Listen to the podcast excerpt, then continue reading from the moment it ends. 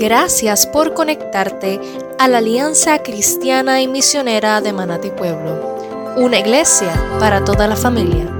Esperamos que este mensaje sea de edificación y bendición para tu vida. Dios te bendiga iglesia. Qué bueno es poder estar nuevamente juntos, aunque sea a través de este medio. Quisiera que en esta hora fueras junto conmigo a la palabra del Señor y busques en tu Biblia Lucas capítulo 24. Y yo quiero leer específicamente de ese relato de los discípulos que iban camino a Emaús. Yo quisiera leer los versículos 31 y 32. La palabra del Señor dice así. Entonces se le, se le abrieron los ojos y los reconocieron, pero él desapareció.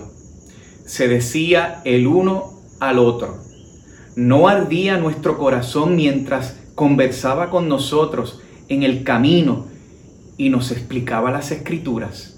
Vamos a orar. Señor, te damos gracias por este tiempo que tú nos regalas. Gracias por tu palabra, porque a través de ella, oh Dios, podemos escuchar tu voz claramente. Podemos ser ministrados por ella a todas nuestras necesidades Tú traes esperanza, tú traes gozo y tú traes paz. Y pedimos que tu Santo Espíritu en medio de nosotros, en este tiempo que vamos a compartir tu palabra, seas tú, Señor, tomando nuestras vidas y hablándonos directo a nuestro corazón. Te lo pedimos por Jesús. Amén. El domingo pasado nosotros celebramos el glorioso evento más importante de la fe cristiana en la resurrección de nuestro Señor Jesucristo. Como dice Pablo a los Corintios, si Cristo no ha resucitado, nuestra predicación no sirve para nada. Seríamos los más desdichados de todos los mortales. Pero ciertamente, dice Pablo, lo cierto es que Cristo ha sido levantado de entre los muertos y como primicia de los que vivieron. La vida y la muerte de Jesús fueron eventos muy públicos. Fueron muy públicos en ese tiempo que Jesús estuvo caminando durante tres años y medio por todo Israel. Su vida fue atestiguada por miles de personas, pero también fue impactada la vida de miles de personas no solamente por sus milagros, no solamente por las alimentaciones masivas que hizo, no solamente por sus palabras, sino por su propia vida y testimonio de que lo que hablaba venía directo de Dios. Su muerte también fue muy pública. Fue un evento tan público que lo colocaron en un lugar muy alto, en una colina, durante la celebración de una de las fiestas, la fiesta más importante para los judíos. Y allí ocurrió la muerte de Jesús. Pero sin embargo, la resurrección de Él no fue así. No fue de esa manera. No fueron masivos los testigos que estaban esperando fuera de la tumba que Jesús saliera como Él lo había dicho. No fue masivo todos sus discípulos o aquellos que decían que lo seguían para estar presente allí esperando el momento en que la, la piedra fuera removida. No ocurrió de esa manera. Pero sí ocurrió y la tumba está vacía. Nosotros, tú y yo, también somos testigos de la resurrección de Jesús y la evidencia de los testigos que vivieron y estuvieron presentes viendo al resucitado, validan claramente la realidad de esa resurrección gloriosa de nuestro Señor. Y tú y yo somos los mejores testigos.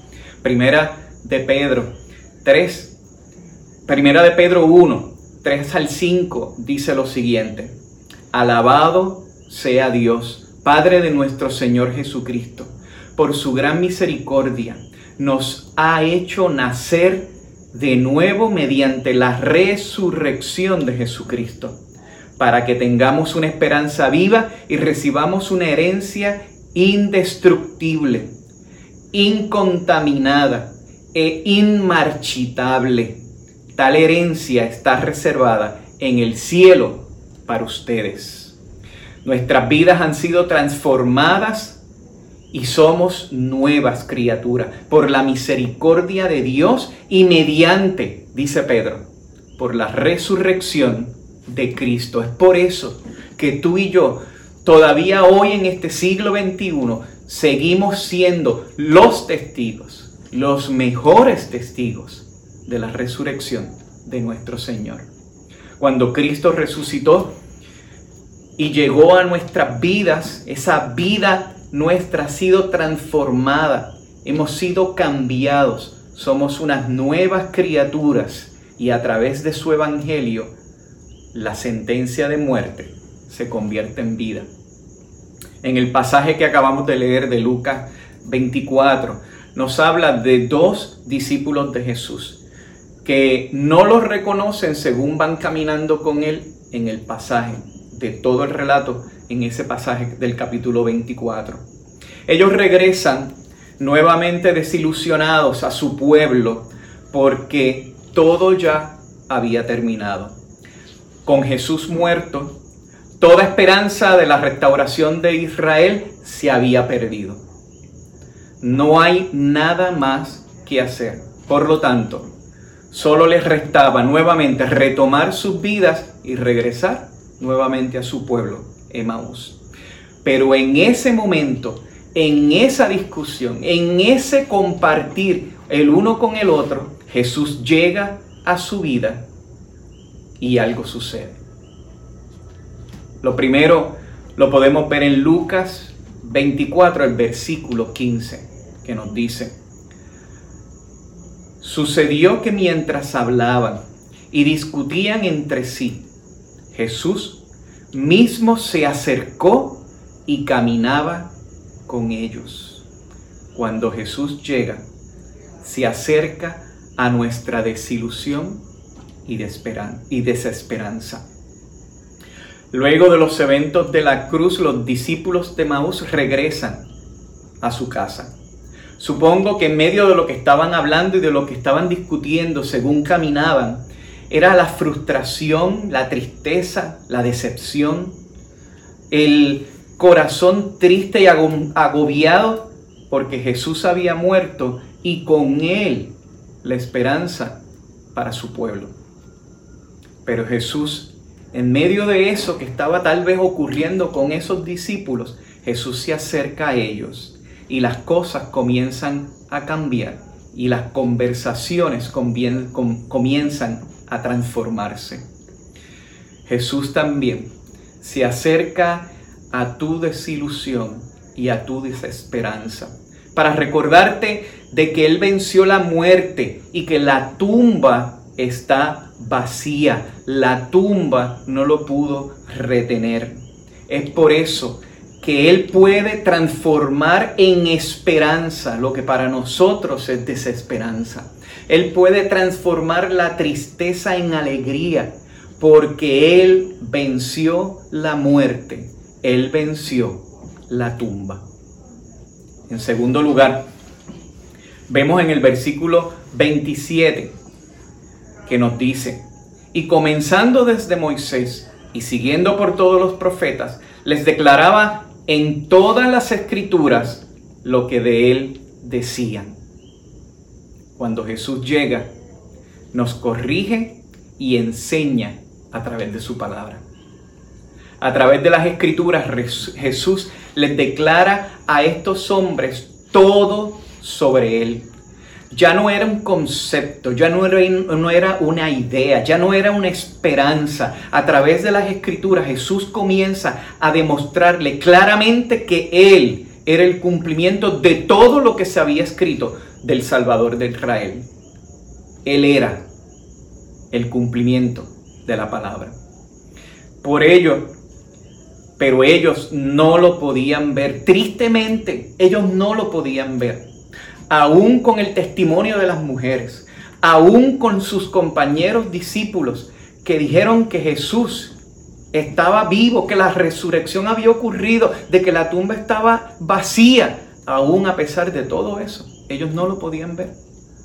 Y Jesús comienza a corregirles y enseñarles a través de su palabra, mostrándoles claramente de que todo tenía que ocurrir y que todo tenía que ser de esa manera porque era el cumplimiento de su palabra. En Lucas 24, 22 al 24 dice, también algunas mujeres de nuestro grupo, dicen los mismos eh, eh, discípulos que van de camino a Emaús, nos dejaron asombrados. Esta mañana muy temprano fueron al sepulcro, pero no hallaron su cuerpo. Cuando volvieron, nos contaron que si habían aparecido unos ángeles quienes les dijeron que él estaba vivo.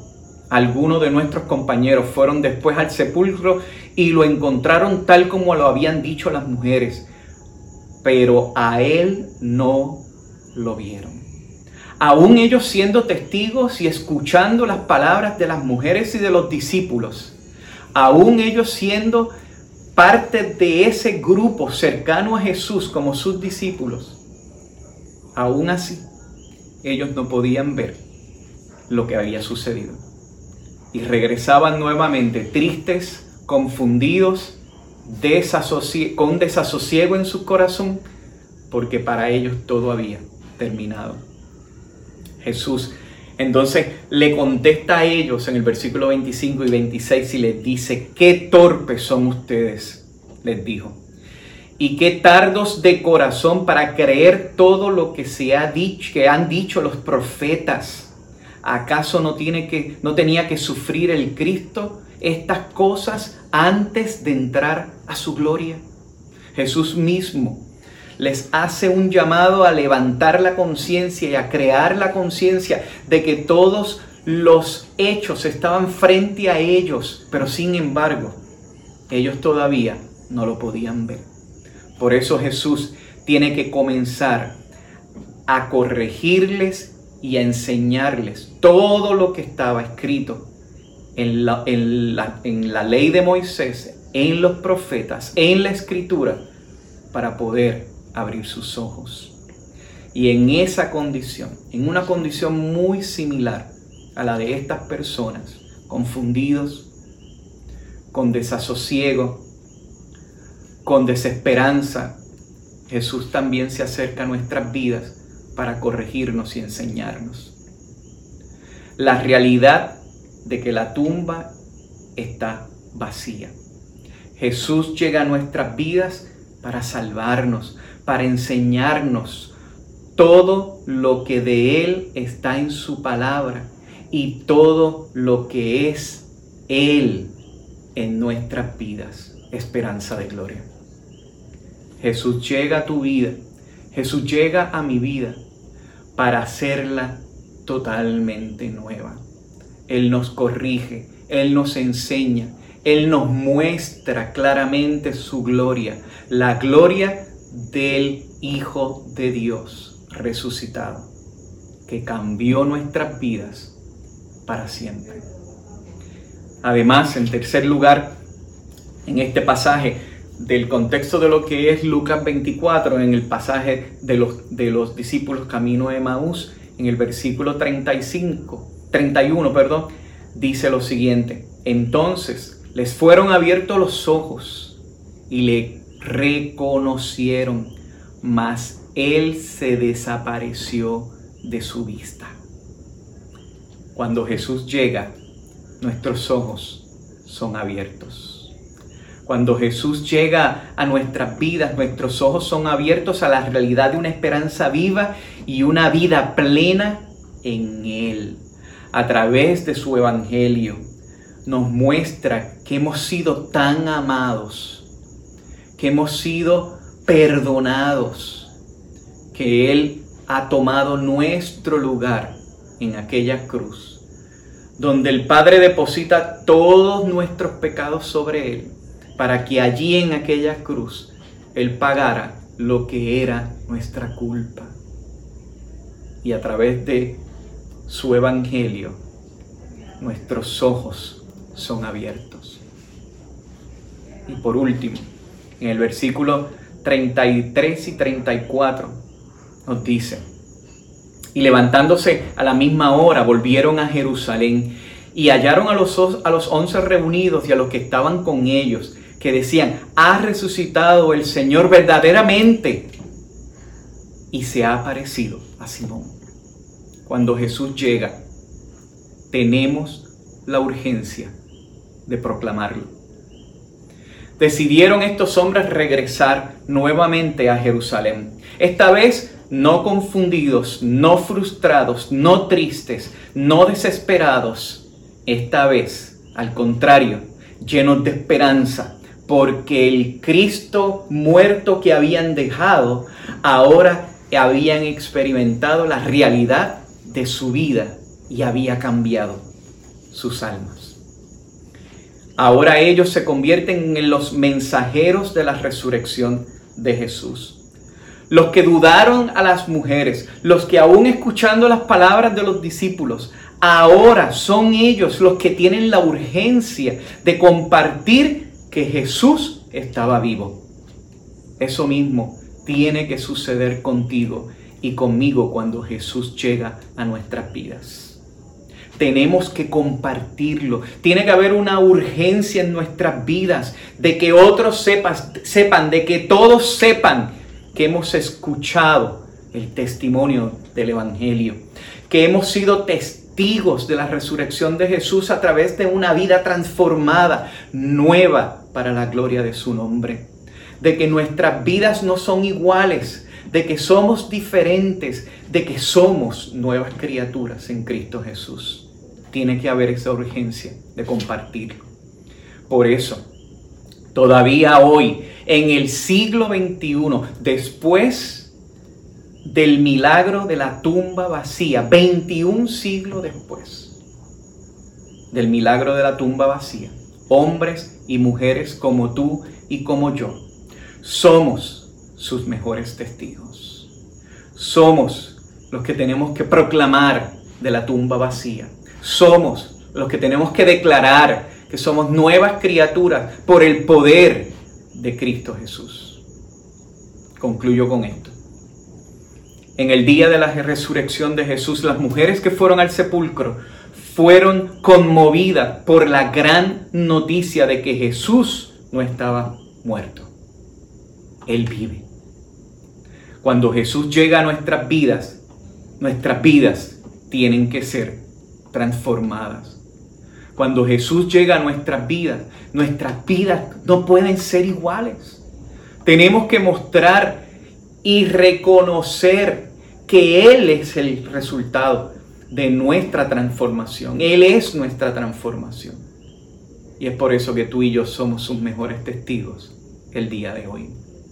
Es por eso de que no solamente recordarle un domingo de resurrección y domingos posteriores, sino que todos los días, en todo momento, en todo lugar, a toda hora, ser sus mejores testigos.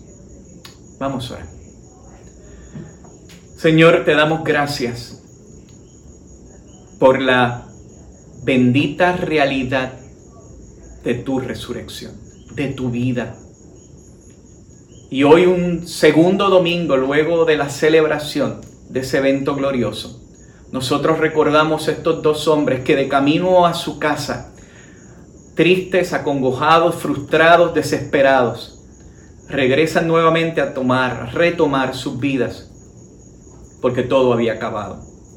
Pero qué bueno es saber que tú te acercas en medio de la desesperanza, de la tristeza, de la tristeza, del dolor, de la separación, y tú te acercas a nuestras vidas y tú haces, oh Dios, todas las cosas diferentes. Aquellos que regresaban nuevamente frustrados porque todo acabó, ahora regresan nuevamente a Jerusalén para decir que todo continúa. Ayúdanos, Señor, a que nosotros seamos testigos tuyos fieles todos los días de nuestra vida, reconociéndote en todas las cosas de nuestra vida y que podamos ser, Señor, tus mejores testigos. Amén. Yo quiero bendecirte en esta mañana con estas palabras que el pueblo de Israel escuchaba de boca de Moisés en todo momento. Que el Señor te bendiga y te proteja. Que el Señor sonría sobre ti y sea compasivo contigo. Que el Señor te muestre su favor y te dé su paz. Qué gloriosa el de esperanza de la resurrección. Gracias por escuchar este mensaje. Esperamos que haya sido de bendición para ti. Suscríbete o síguenos en nuestras redes sociales para más episodios como este.